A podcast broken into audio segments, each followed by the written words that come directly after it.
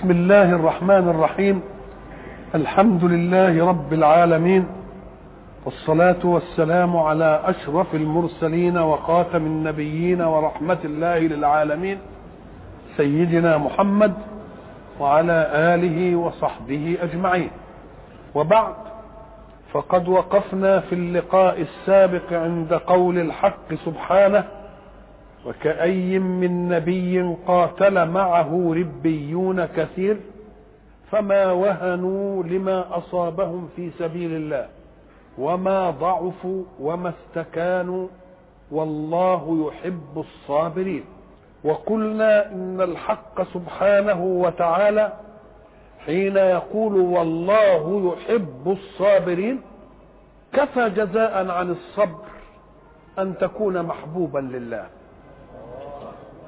لأننا قلنا سابقا قد نحب الله لنعمه التي أنعمها علينا. ولكن المسألة ليست في أن تحب الله أنت وإنما في أن تصير بتطبيق منهجه فيك محبوبا لله. ولذلك قلنا أن الشاعر العربي القديم فطن إلى هذه المسألة. ألم ترى كثيرا أحب ولم يحب. أنت أحببت للنعم ولكنك تريد أن تكون محبوبا من الله. لأن حبك للنعم دي النعم خدها برضو الكافر. ولكن في حاجة تانية. ده دي مقدم وبعدين هيبقى فيه إيه؟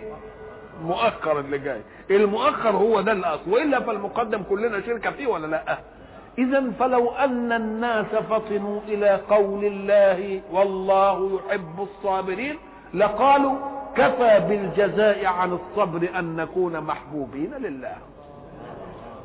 حين أصابهم ما أصابهم وصحيح الإصابة ما لم تصنع فيهم وهنا ولا ضعفا ولا استكانة يبقى معناها لا تزال فيهم مسكة اليقين بالله.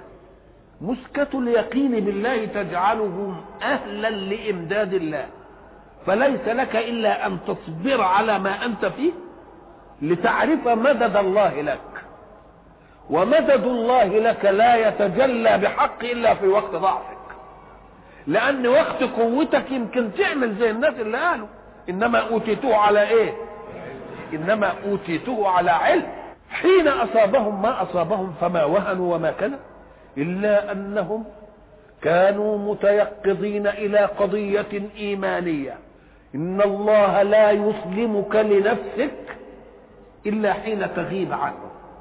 فقالوا طيب إحنا حصل لنا ما حصل دي ليه؟ ما قالوش ربنا انصرنا عشان نخرج من الضعف ونخرج من العملية دي. لا فكروا في الأسباب التي أدت بهم إلى هذا. وما كان قولهم إلا أن قالوا.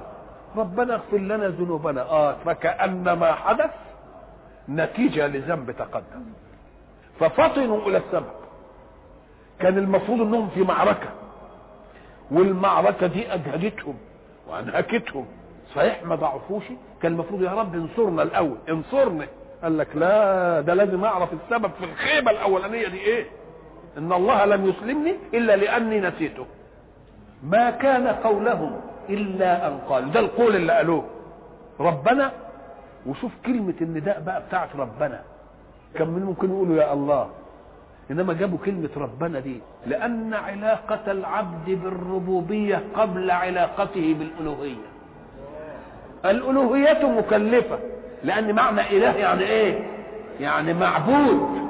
وما دام معبود يعني له تكليف يطاع فيه. والتكليف ده بيجي بعدين ولا لا؟ ده هو الربوبيه في خلق لي الأشياء وقبل ما أكلف بيبقى عمل اذا وما دام الرب ده هو اللي بيتولى التربية وإحنا تربيتنا ناقصة يا ربي يبقى الأولى أن يقولوا يا رب ولا لأ؟ يا ربنا. ربنا أنت ربنا أنت اللي متولي أمورنا أنت اللي بتربينا آه ربنا إيه؟ اغفر بقى لنا ذنوبنا اللي إيه اللي فاتت. فكأنه لا شيء يصيبنا إلا بإيه؟ بذنب من الغفلة ارتكبناه.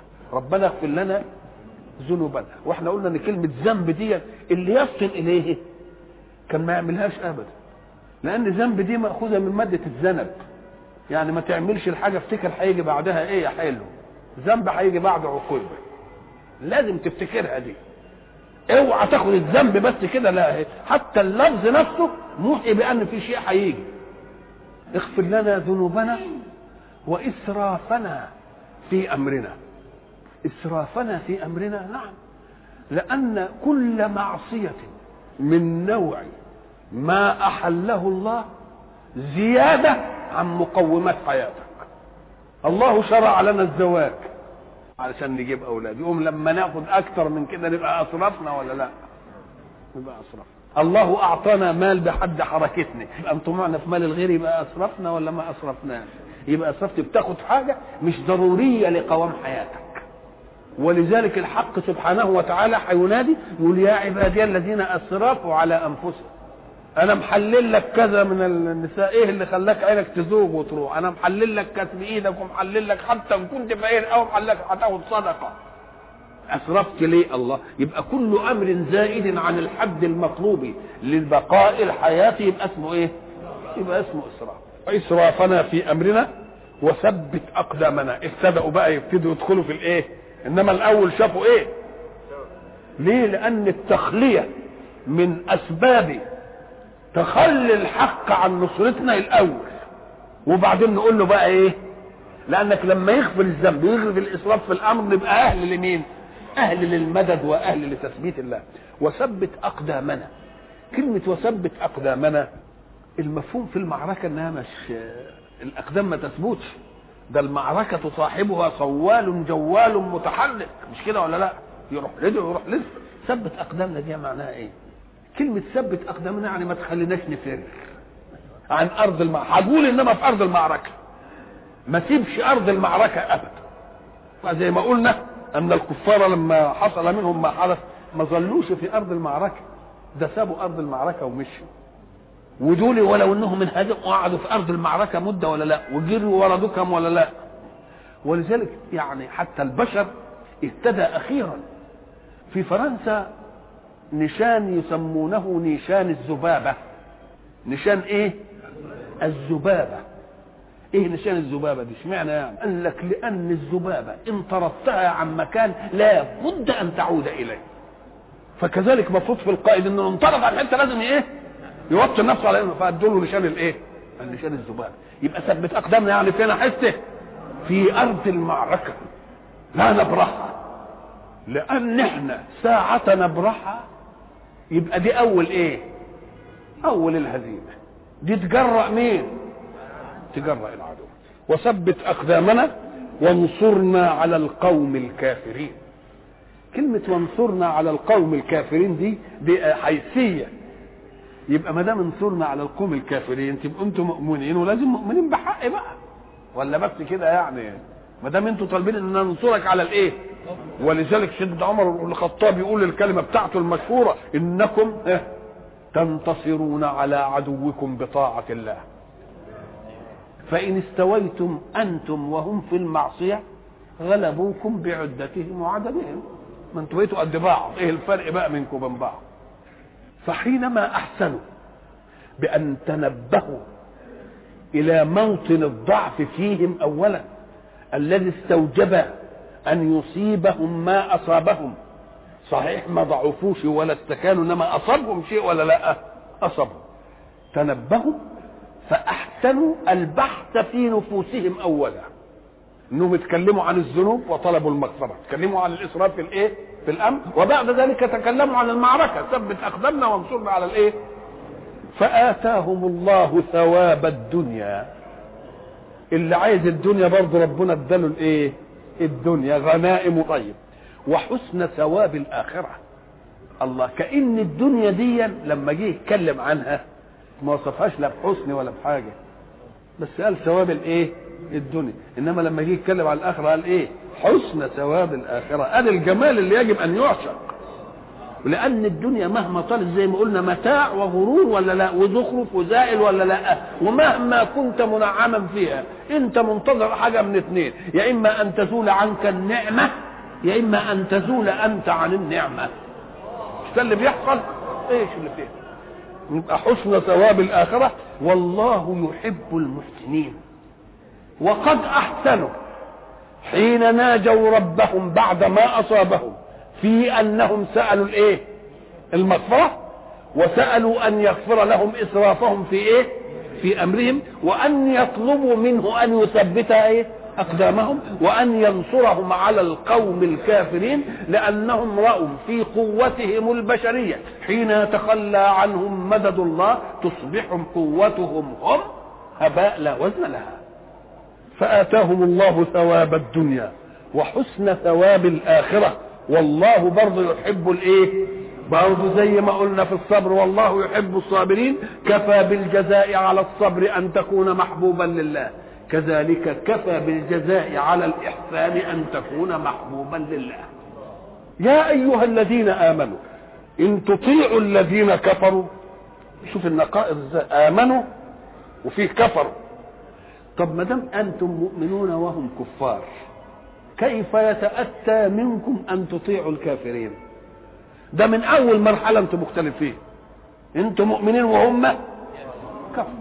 إنما الكافر والمنافق سيستغل فرصة الضعف في النفس الإيمانية المسلمة وبعد ذلك يحاول أن يتسلل إليها. زي ما قلنا إن الجماعة المنافقين قالوا إيه؟ خلاص قتل محمد ولم يعد بقى فيه رسول ولا أي حاجة فلنرجع إلى مين؟ إلى دين آبائنا.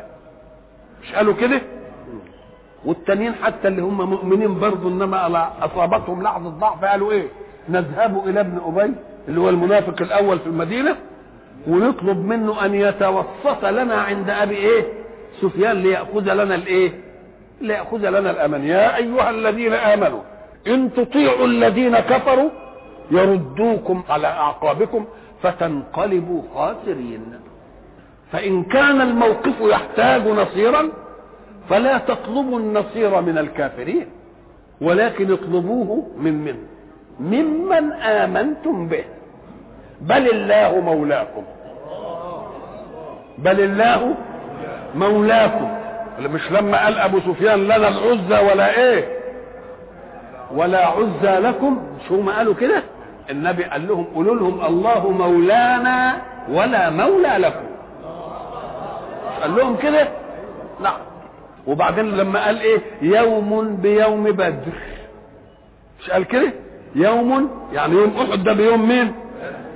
والحرب سجال. خلاص؟ فرد عليه عمر بن الخطاب رضي الله عنه وقال لا سواء. يعني إحنا مش زي بعض. قتلانا في الجنة وقتلاكم في النار. نبقى سواء إزاي؟ سجال إزاي سجال؟ نعم. بل الله مولاكم وهو خير الناصرين.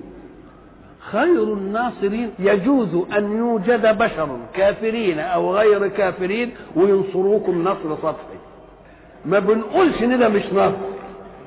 إنما النصر الحقيقي النصر اللي يجي من مين؟ ليه؟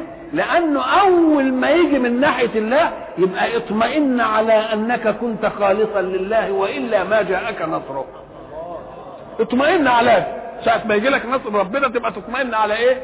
على نفسك الإيمانية. وإنك أنت مع مين؟ مع الله. خير الناصرين يبقى دل على إن برضه في ناصر من الممكن أيوه بعرف البشر. طب يا ربي إحنا ضعاف الآن. وما كناش نروح لحد يحمينا ماذا نصنع؟ قال لهم خليكم معسكر إيماني أمام معسكر الكفر وإياكم أن تلجأوا إلى الكافرين بربكم لأنهم مش مأمونين عليكم. وإن كنتوا عايزين أعرفكم أنا هعمل إيه؟ أنا هقول لكم تبشير بسيط قوي سنلقي في قلوب الذين كفروا الرعب. طب إذا ألقي الرعب في قلوب الكافرين ماذا يفيدهم من عددهم ومن عددهم؟ عددهم وأموالهم تبقى بتاعتهم تبقى في السلب ولا لا؟ هناخدها في السلب قال لهم اطمئنوا أنا مولاكم. واحد يقول طب هنعمل إيه؟ ده أعداد وكذا وكذا. ويقعد يقول له إيه؟ سنلقي في قلوب الذين كفروا الرعب. وألقي أولم يلقى. وألقي بالفعل. ساعة ما قالوا له إن محمدا. جاء إليك بجيش كثيف من المدينة وانضموا له الناس اللي ما جوش يحاربوا وجايين لكم هنا في حمراء الأسد. ماذا صنعوا؟ ألقي الرعب فيهم وتنهم انتهوا. سنلقي في قلوب الذين كفروا إيه؟ الرعب. كلمة سنلقي نلقي. الإلقاء ده لا يكون إلا لمادة وعين. حاجة لها عين كده لمادة. لما يجي القرآن يبين لنا كده فألقى الألواح؟ مش حاجة مادية اهي طب ألقى الحجر. يبقى حاجة مادية ولا لأ؟ طب فألقوا حبالهم. حاجة مادية. عين اهي مش كده؟ وأوحينا إلى أم موسى أن أرضعيه فإذا خفت عليه فألقيه في اليم. يبقى الإلقاء ده لأمر إيه؟ مادي. كأن الله يريد أن يجعل المعنى وهو الرعب. الرعب ده معنى. والمعنى ده شائع. قال لك لا ده أنا هجمعه كده وأحطه في القلب. ويبقى إيه؟ بقى عمله إيه؟ عمله مادة وحطه فين؟ في القلب. لأن الخور إذا سكن القلب نضح على جميع الجوارح تخاذلا فقل سنلقي في قلوب الذين كفروا. سنلقي فكأنه مثل لنا الرعب. والرعب أمر معنوي. تخوف الرعب ده التخوف من كل شيء يحسبون كل صيحة عليهم ده يبقى اسمه إيه؟ رعب. قال لك أنا هجيب لهم الرعب ده وأعمله كده زي الكرة كده وأعمله في إيه؟ وأروح حاطه في قلبه. يبقى يفضل يشتغل ولا ما يشتغلش؟ مش معنى سائح كده ولا بتاع. سنلقي في قلوب الذين كفروا الرعب انظروا إلى التعابير الصادرة عن الله. مرة بتيجي بنون العظمة. سنلقي. مع إن اللي هيلقي الرعب ده مين؟ الله كان سألقي. مش كده نقول له خد بالك أن الحق سبحانه وتعالى ساعة يتكلم عن أمر يحتاج فعلا يجيب نون العظمة. ساعة ما يتكلم عن الذات يجيب أمر واحد. زي ما يجي إنا نحن نزلنا الذكر. لأن إنزال الذكر ده إيه؟ عملية كبيرة أوي فبنون العظمة. ليه؟ لأننا سننزله بقدرة وننزله بحكمة وننزله بعلم وننزله بسمع وننزله ببصر وننزله بقيومة وننزله بقبض وننزله ببطن. مسألة إيه يبقى إيه؟ إنا نحن. فكأن نون العظمة تيجي هنا. إنما ساعة ما يجي يتكلم عن الذات يقول إنني أنا الله. إنني ما قالش لا إننا ولكن لما جه في الإنزال يقول إنا ما قالش إني أنزلته في ليلة القدر لأن دي عملية إيه؟ آه يقوم فقانون العظمة تأتي في إيه؟ فيما يكون من شأنه حدث يفعل والحدث اللي يفعل ده عايز صفات كتيرة قوي عشان تيجي. ولذلك إحنا قلنا ساعة تبتدئ أي عمل بتقول بسم الله. ليه؟ أم قال لك لأن العمل اللي أنت هتعمله يعوز قدرة عليه ولا لأ؟ ويعوز علم قبل ما تعمله ولا لأ؟ ويعوز حكمة ولا لأ؟ بيعوز صفات كتيرة. تبقى أنت بتدخل على العمل باسم القادر على الذي يقدرك. مش كده؟ وباسم العليم اللي يعلمك وباسم الحكيم اللي يوصل الله بأسماء كتير. كل الصفات دي هتتكاتب في إبراز الإيه؟ العمل. علشان يرحمك حتى في الاستعانة ما يقولكش هات الصفات كلها اللي يعوزها فعلك. لأن في صفات أنت ما أنتش عارفها. يوم يقول لك طب هات الاسم الجامع لكل صفات الكمال قول بسم الله بسم الله دي هتيجي فيها كل إيه؟ كل صفات الإيه؟ الكمال. إذا فأنت تلاحظ أنك إذا رأيت نون العظمة اللي إحنا بزمان الجمع يعني مش إحنا بنقول نحن للجماعة أو للمتكلم الواحد حين يعظم إيه؟ نفسه. ولذلك إحنا حتى بنلاحظها في قانون البشر. مش كده؟ مش كانوا بيقولوا في الملكات نحن مثلا كذا كذا نحن الملك نحن. مش كده ولا لا؟ آه. يبقى دي اسمها نون الايه؟ بالنسبة لله مش نون الجماعة اسمها نون الايه؟ نون العظمة. العظمة الجامعة لكل صفات الكمال الذي يتطلبها أي فعل من الأفعال. فإذا ما اتجه إلى الذات قال إنني أنا الله. سنلقي في قلوب الذين كفروا الرعب اذا قلب ده عايز إلقاء وقلب ده عايز إلقاء وده قلب ده عايز إلقاء وده قلب ده عايز إلقاء. تبقى نون العظمة تيجي ولا ما تجيش؟ إزاي استوعب الحكاية دي كلها؟ آه نون العظمة. نعم. سنلقي في قلوب الذين كفروا الرعب. لن نتجن عليهم بإلقاء الرعب. ولكن هم الذين استحقوا أن نلقي فيهم الرعب. بما اشركوا الاشراك بالله هو اللي جاب لهم إيه؟ هو الرعب. ليه؟ لأن الله يفعل والشركاء لا يفعلون. لو أن شركائهم دي حق كان لما يتخلى عنهم إله وهينصر جماعة يجوا الشركاء بتوعهم ينصروهم. امال الرعب يجي منين؟ الرعب لأنه ما لهمش مولى. الرعب ما لهمش إيه؟ ما لهمش مولى. لو كان الكلام ده بحق كان يقول لك رب محمد ده ما دام هيعمل ولا كده اربابنا تقف نقول لك لا أو أنت أشركت إيه بالله ما لا يضر ولا إيه ولا ينفع بل ضره أقرب إيه من نفعه. بما أشركوا بالله أشركوا به ما لم ينزل به سلطانه. هو القوة والحجة والبرهان. مأخوذ من إيه؟ حتى إحنا لما نيجي نتكلم كده نقول فلان تسلط على فلان أرغمه بقدرته عليه. مش كده؟ وحتى لما نيجي يقول لك فلان ده سليط اللسان. يعني قادر أو يقعد يشتمني ويعمل فيها ده سليط اللسان ده عنده السلطان هو إيه؟ القهر والقوة التي ترغم على الفعل. وفي المعنويات هي الحجة والبرهان. المؤمنون دائما ذو سلطان من الله. لأنهم إن انتصروا ماديا فذلك سلطان القهر. وإن انهزموا ماديا فعندهم سلطان الحق والدليل. باقي لهم. ولذلك إحنا قلنا قديما إن إبليس يأتي يوم القيامة يقول وما كان لي عليكم من سلطان. وقلنا إن السلطان نوعين يا قوة فيه تقهرنا على أننا نفعل المعصية. يا برهان ودليل يخلينا إحنا نفعل المعصية. الفرق بين القوة القاهرة أنها تجعلك تفعل وأنت مرغم غير راض عن الفعل. سلطان الدليل يقنعك بأنك أنت تفعل. يبقى فعلت برضاك ولا لأ؟ يبقى مرة يجي السلطان معناه إيه؟ قوة تقهر. تفعل الفعل وأنت إيه؟ مرغم. إنما قوة الدليل يقنعك أن تفعل. فهيجي هو يقر على نفسه في الآخر. يقول ما كان لي عليكم من سلطان. يعني ليس معي قوة تقهركم على المعصية. وليس معي دليل يقنعكم بأنكم تفعلوا المعصية. لا ده ولا ده. امال إيه الحكاية؟ قال شوف بقى أهو وما كان لي عليكم من سلطان إلا أن دعوتكم فاستجبتم لي بس. يعني كنتوا على تشويره. إنما لا سلطان قوة أقدر أقهركم على شيء ولا سلطان بريد أقدر أقنعكم بإيه؟ أقدر اقنعكم بشيء ومأواهم النار. مأواهم أي المرجع الذي يأوون إليه. كأن المأوى هو الموضع الذي ترجع أنت إليه. كأن في ذاتية من الكافر تلقحه على النار كده. ولذلك إحنا قلنا يجب أن نفطن إلى قول الحق في بعض الأساليب وإليه ترجعون وإليه ترجعون. وإليه إيه؟ ترجعون وترجعون. وبئس مثوى الظالمين. أصل مثوى لا ضعن بعده أبدا.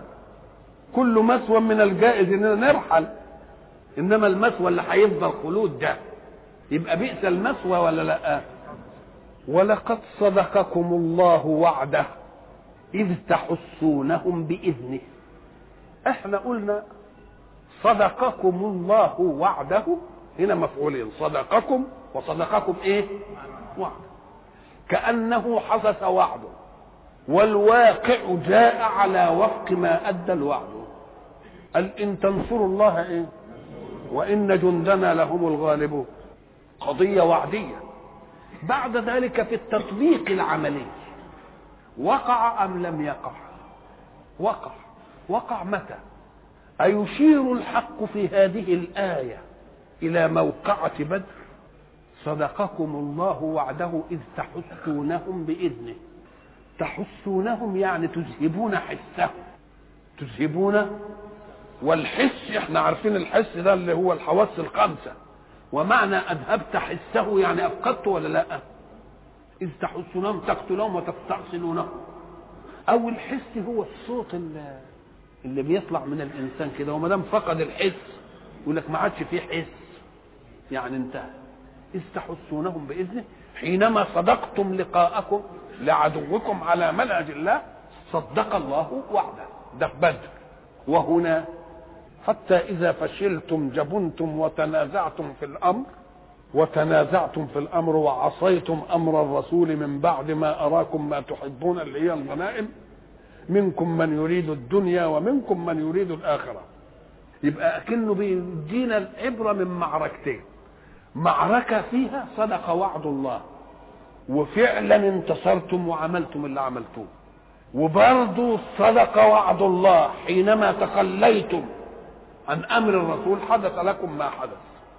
يبقى اذا المسألة بالتجربة الواقعية مش بالكلام النظري مش بالمواد مش بالآيات بس بالواقع.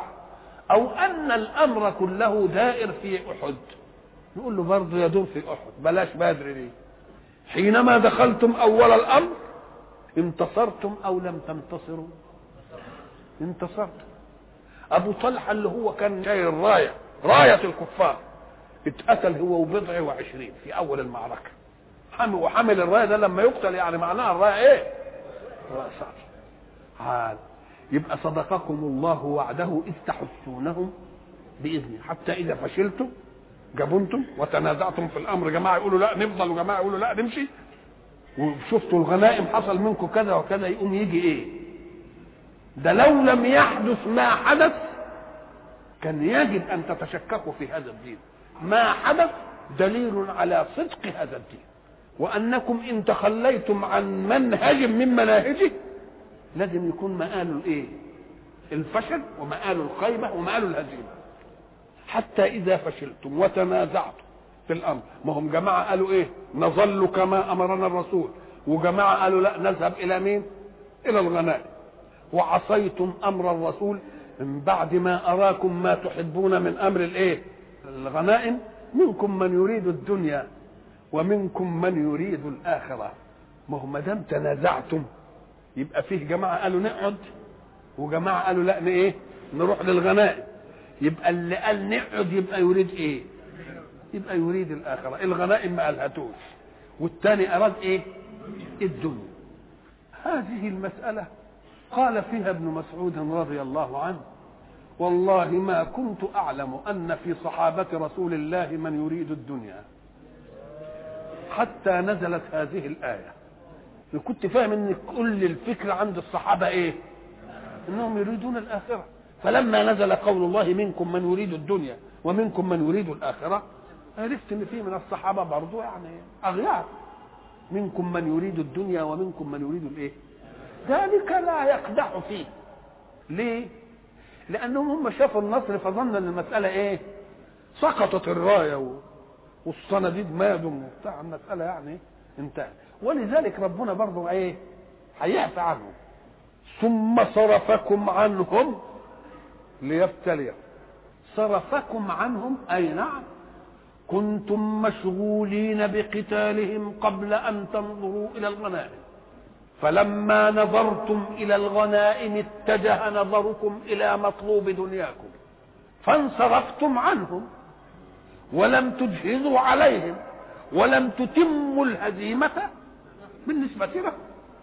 صرفكم عنهم ليبتلكم لأن الغزوة جاءت غزوة رياضة على المنهج. أكنها مقصودة يعني. مقصودة عشان الإيه؟ عشان الابتلاء. وتشوفوا اللي حدث ده كله وبعد ذلك نجحت التجربة أو لم تنجح. نجحت التجربة. وقلنا إن بعد هذه المعركة ما حصلش لمعركة المسلمين إيه؟ هزيمه ولذلك يقول لك إيه؟ الدرس الذي يعلم النصر في الكثير لا يعتبر هزيمة في القليل. يبقى ما دام اداني دي يعني. افرض إن ولد من الأولاد سقط سنة وبعدين شاف ذلة السقوط وشاف شماتة الناس فيه وشاف نظرة الأهل له وشاف مثلا تقدير مدرسين وتقدير الحتة اللي حواليه وبعد ذلك قال آه الجدع. والجدع عشان يعوض إيه؟ يقوم بقى بدل ما رسب يبقى يطلع بالعشرة الأوائل. لما يطلع بالعشرة يبقى الخمس اللي حدثت له إيه؟ الأولانية دي. يبقى خير ولا مش خير؟ آه يبقى له خير. ولقد عفى عنكم لأن أنتوا برضه كان لكم وجهة نظر إن المعركة كانت انتهت ما دام سقطت الراية وطلحة ضاع أبو طلحة اللي هو حامل الراية ضاع والصناديد اتقتلوا. كده كنت فاهمين المسألة يعني انتهت. لكن كان يجب أنكم تذكروا أن الرسول قال لكم إن كنتم اثبتوا في مراكزكم وأماكنكم ولو رأيتمونا نتبع القوم إلى مكة. ولو رأيتموهم يدخلون المدينة. في أكتر من دي بقى والله ذو فضل على المؤمنين. يبقى برضه ما خرجهمش من الحظيرة ولا لأ. ذو فضل على المؤمنين. إذ تصعدون ولا تلوون على أحد. شوف جايب لهم لقطة في المعركة عشان كل واحد منهم ساعة ما يسمع الكلام ده يستحضر الصورة المخزية. اللي ما كان يصح إنها في إيه؟ إذ تصعدون. فيه تصعد وفيه إيه؟ تصعدون. من أصعد. أصعد دي يعني ذهب في الصعيد. الصعيد الأرض المستوية. إنما صعد لازم يكون فيه حاجة عالية. هم ساعة ما حبوا يفروا جريهم على الإيه؟ على الأرض السهلة ومشوا لأنه مش عايز يتعثر لا هنا ولا هنا. بقى. يبقى المناسب لها إيه؟ إذ تصعدون. تصعدون ولا تلوون على أحد. يقول لا يلوي على أحد يعني ما يميلش لا يعرج على شيء. والأهم من دي مش كده. ده فيه منبه من القائد الأعظم والرسول يدعوكم. إذ تصعدون ولا تلوون على أحد. والرسول يدعوكم في أخراكم أي في مؤخرتكم. والرسول يدعوكم غفر الله له. فاثابكم غما بغم. أنتوا غميتوا الرسول. بأنكم خالفتوا إيه؟ فأوقفكم هذا الإيه؟ الموقف. أهي كلمة اثابكم غما بغم. انظر طب كان عاقبكم؟ إنما شوف حنان الألوهية. اثابكم ليه؟ قال عشان نبقى خالصين. تبقى ثواب ولا مش ثواب يعني الحق سبحانه وتعالى بربوبيته بألوهيته دول مؤمنين. برضه ما قساش عليهم في الموقف ده. أن أثابكم غما بغم فكأن ما حدث لكم آه يبقى تخليص حق تخليص حق وتبقى صفية لبن. فأثابكم غما بغم لكي لا تحزنوا على ما فاتكم. المسألة دي بقى والخزي ده والمسألة الذلة دي شغلتكم عن إنكم سبتوا الغنائم. لو ما كانتش حصل دي كان يمكن بالكم يتنوا في الإيه؟ طبعا. ما هي اللي جابت لهم الحكاية دي. تقول له ولا فلان ما تجيبليش سيرته. الغم اللي حدث ده عشان يعمل إيه؟ عشان يطلع من قلبكم اللقطة بتاعة سيل اللعاب على الغنيمة. مش هيطلعها إلا دي. أثابكم. غما.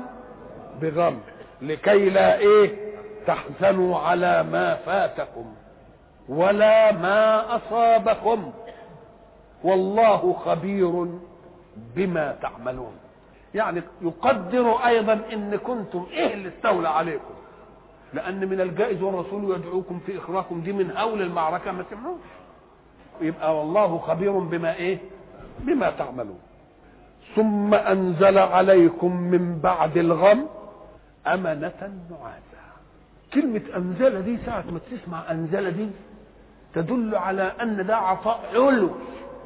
عطاء علوي ملوش دعوة بالأسباب المادية ولا بقوانينك. لأن النوم عرض من الأعراض التي تطرأ على الأحياء.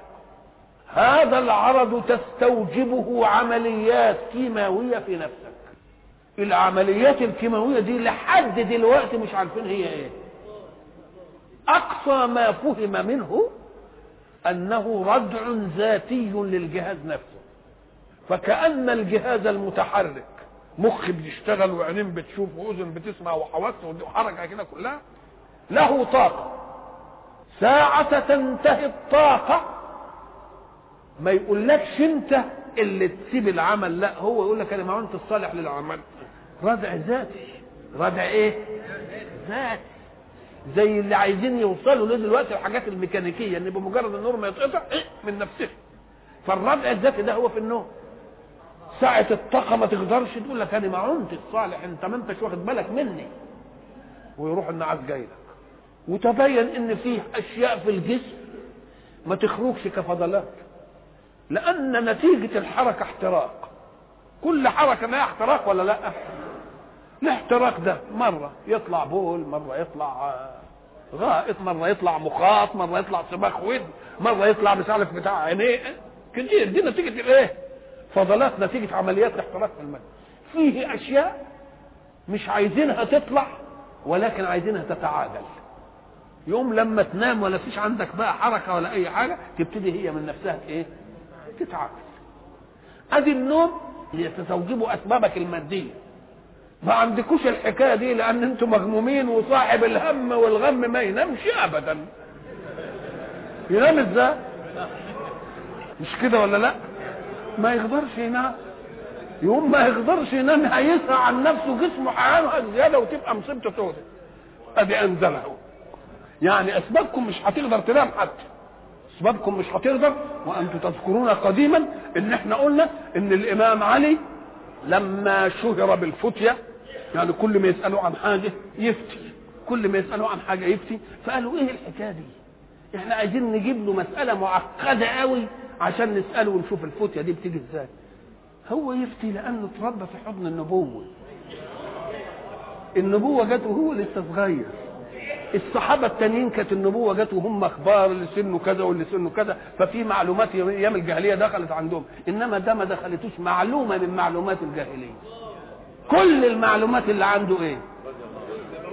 فالتفاعل ده كله بينشأ عنه فتية فتية يعني فتية ولذلك كان سريع سريع. يقول له امرأة تجيله تقول له يا ابن أبي طالب أنا إزاي ادوني دينار من من 600 ولا مورثي خلى ترك 600 دينار ادوني دينار واحد.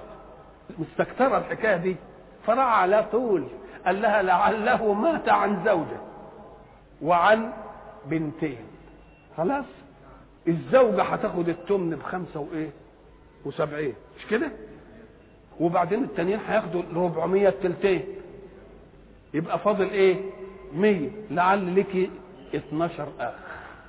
يبقى باقي 25 يتوزع على ال 12 أخ والأخت تبقى أنت يصيبك دينار. إزاي عرفت دي؟ وإلى لقاء آخر إن شاء الله.